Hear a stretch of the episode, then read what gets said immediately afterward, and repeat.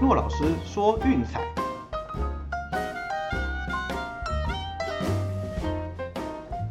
看球赛买运彩，老师教你前往拿白。大家好，我是骆老师，欢迎来到骆老师说运彩的节目。好，那昨天比较可惜哈，两场推荐都没有过。欧洲国家杯的部分是过了一场比利时，好，目前为止累积是一胜三败。好，那还是再重复一次，哈，就是国际赛这种东西，你真的是娱乐价值比较高了。就算我们分析说什么近况啦，还是对战记录什么的，通常都是几个月甚至几年以前的，哦，所以那个参考价值来说相对较低，变数也较大，啊，所以我们重点记得还是放在例行赛，资讯比较充足。那一样啊，开始前我们先来回顾一下昨天的比赛吧。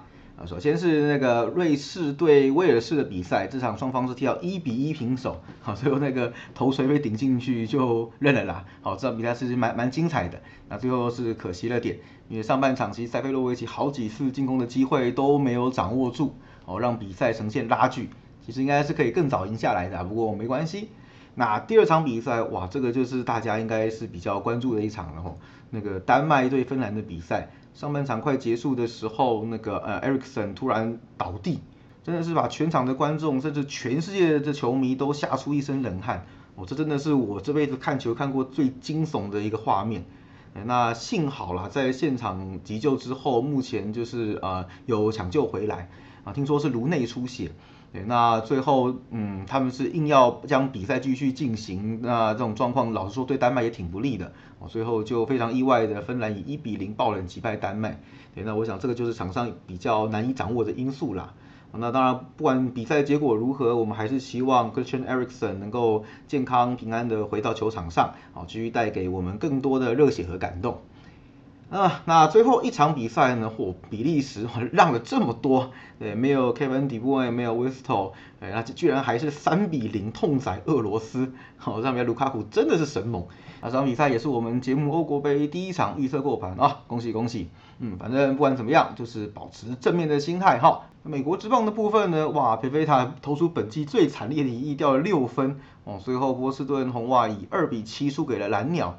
哦，这两这两天那个选的比赛都遇到这种极端值是比较可惜的。那至于说那个 NBA 的部分，则是快艇一百三十二比一百零六痛宰犹他爵士。哎呀，其实来到客场之后，爵士真的是呃失误实在是有点多了。回到主场之后，Paul George 也大爆发哦，这场快艇全队的三分球命中率居然超过五成哦，不论是那个 Batum 还是那个 Reggie Jackson 哦，都是准到吓死人的。最后轻取犹他爵士，将系列赛扳成一比二。哦，那我们接下来的比赛就嗯，开赛前我们再继续看下去吧。好，回顾完之后开始今天的主题吧。NBA 的部分哈，因为两场的状况基本上是一样的，所以我们把它摆在一起讲哈。那这场比赛，哇，天哪，猪羊变色，通通变客场让分啊。第一场比赛篮网让二，大小分降到两百二十八点五。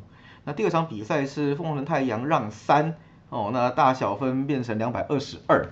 你看前一场比赛就是都是主场球队让分，但是呃我们前讲嘛，博弈游戏就是关于数学逻辑跟心理，那我们这边谈的是逻辑的部分。哦，你想想看哦，在阵容完全没有变哦，就是没有人进伤兵名单，然后也没有人从伤兵名单中回来，然后主客场也没有换的情况下，为什么会做出这样子的调整呢？简单说就是嗯，这些主场球队被看扁了。对，我们可以看一下前面几场比赛，老实说公路真的很糟。哦，那个你看那个亚尼斯安东的库珀，那个罚球已经罚到自己都没自信了。第三站能赢，老实说有点运气好啦。那打的这种这种低比分的比赛，实在是嗯有点不像话。那居然在那个 James Harden 一样不会上阵的情况下，瞬间就变成篮网让分。好，那我们前面提过了，篮网本季在这种小幅度让分区间胜率是高到吓死人。哦，不管是让那个呃二二点五以内呃五胜两败。还是让三到四点五的十胜零败，哦，都是一样。那本本季公路只要是受让五场比赛全败，哈，这个趋势依然没有被突破。对，所以那这场比赛看起来应该是篮网要率先听牌了。那那个太阳这场比赛也是一样了，哈，前一场比赛还在金块让四点五，那现在瞬间我们昨天有提过嘛？对，大概是预计会变成太阳让二点五，那结果是开了三，其实意思是一样的。好，那我们看一下太阳本季一样小幅度让分的情况下，让二点五以内是八胜五败一平，好，让三到四点五是十胜两败一平。那金块本季受让就是二点五以内是三胜五败，那那个三到四点五是两胜五败哦，所以基本上嗯，我只能说这个盘不会骗人啦，会这样开，大概这两支主场球队都不妙了。哦，那所以看起来那个西区这边应该是四比零结束，所以我们今天推荐是呃布鲁克林篮网让二，还有凤凰城太阳让三，嗯，大概像这样子吧。啊，至于美国职棒的部分呢，我们今天先休息一下好了，就拐拐气啦。哦，连续两天选到这种极端值爆炸的，嗯，所以就就停下来休息一下，来看看 NBA 跟就是呃欧国杯好了。那欧国杯部分呢，嗯，那我们今天有三场比赛时间比较接近的，我们就放在一起讲好了。那我们这边会建议啦，吼，就是，嗯，奥地利对北马其顿这场比赛，啊，会是比较好的投注指标。那为什么呢？就像我们前面选美国之棒的比赛一样嘛，我们会建议就是说，至少挑一些，嗯，冷门的球赛，好，其实是在投注上会有比较好的效果。那当然我知道大家焦点都放在这英格兰对克罗埃西亚，哇，这种那个两个两大强国的对决，嗯，对这种比赛，老实说适合观赏。不适合投注，对，所以我是说，我是建议就是重点是放在奥地利那一场啦。好，那奥地利那场我们的推荐应该还是就是奥地利独赢。那两队的资格赛是在同一组的，两次交手奥地利都是以四四比一和二比一啊击败马其顿。那基本上就是以德甲中段的阵容应战，实力还是比就是杂牌军的马其顿强上一个档次啦。所以我想这场比赛应该是嗯比较好赢的。哎，那至于说，呃，第二这场比赛是荷兰对那个呃乌克兰，好，那我们知道乌克兰就是以铁桶阵出名的哈，那基本上你发现，呃，最近半年多来就踢了好几场一比一的比赛，哦，那个那个世界杯的资格赛各种一比一，甚至还逼和法国，真的是归到一种嗯，就是你想不到的境界，他们老实说很久没有输过了。好，那我想荷兰当然虽然说我们知道攻击力比较强，但是战力也比较强大。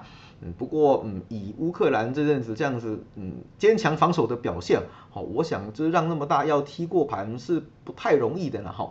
那如果运气要，搞不好给他们归到一场和局也算赚到。所以我们这边的推荐是乌克兰受让一球。好，那就是第一场比赛，也就是晚上九点要开打的英国对克罗埃西亚，我们还是简单谈一下好了。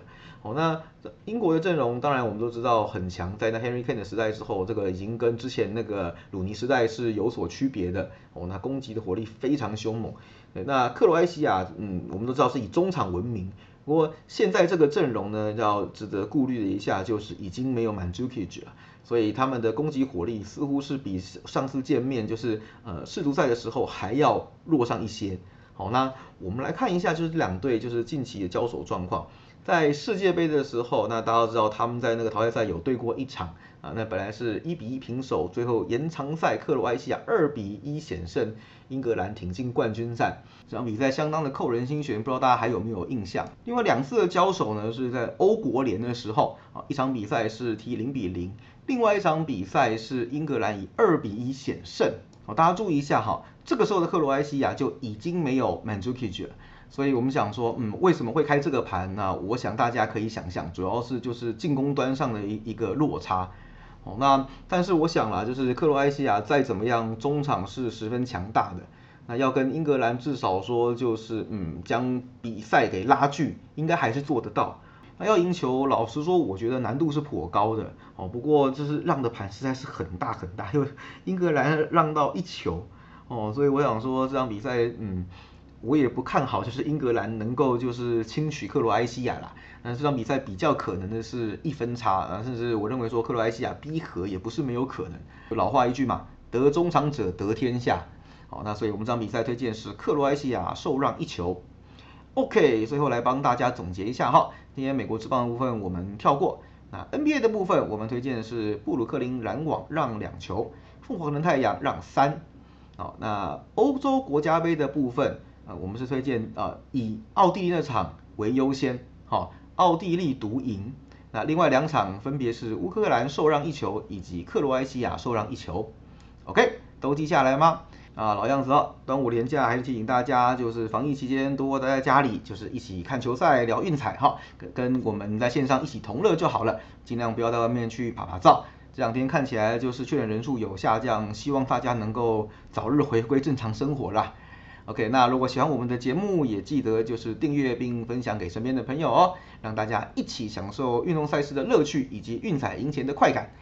好，我是陆老师，今天的节目到这边告一个段落，我们下次见，拜拜。